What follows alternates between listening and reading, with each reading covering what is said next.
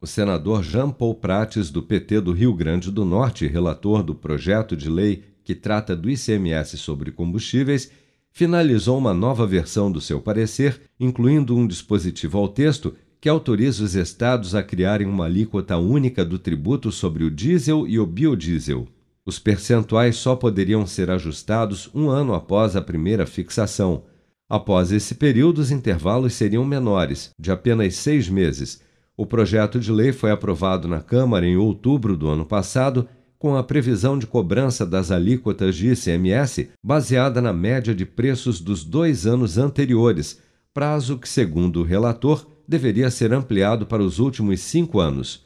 Em coletiva virtual na semana passada, Jean Paul Prates destacou ainda que a nova alíquota única também serviria para gasolina, etanol e gás de cozinha. A inclusão da gasolina é um processo que alguns senadores é, solicitaram ao longo do processo, dizendo, não, a gente, eu acho que a gente esperava que a gasolina tivesse aí também, para ter um impacto.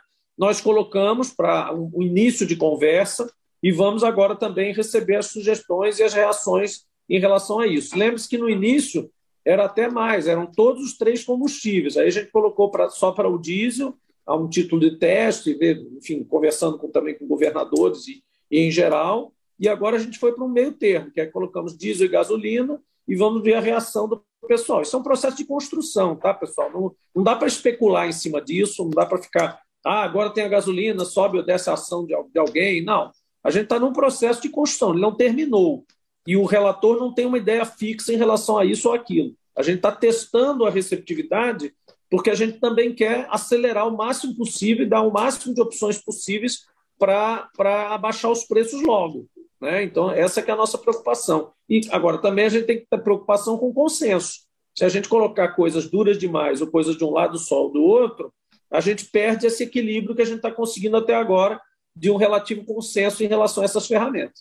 A atualização do relatório faz parte de um acordo firmado entre o senador e os presidentes da Câmara, deputado Arthur Lira, e do Senado, Rodrigo Pacheco. Sem acordo em torno do texto, a votação, que estava prevista para a semana passada, foi adiada e a expectativa é de que o projeto seja analisado nesta quarta-feira, dia 23. Com produção de Bárbara Couto, de Brasília, Flávio Carpes.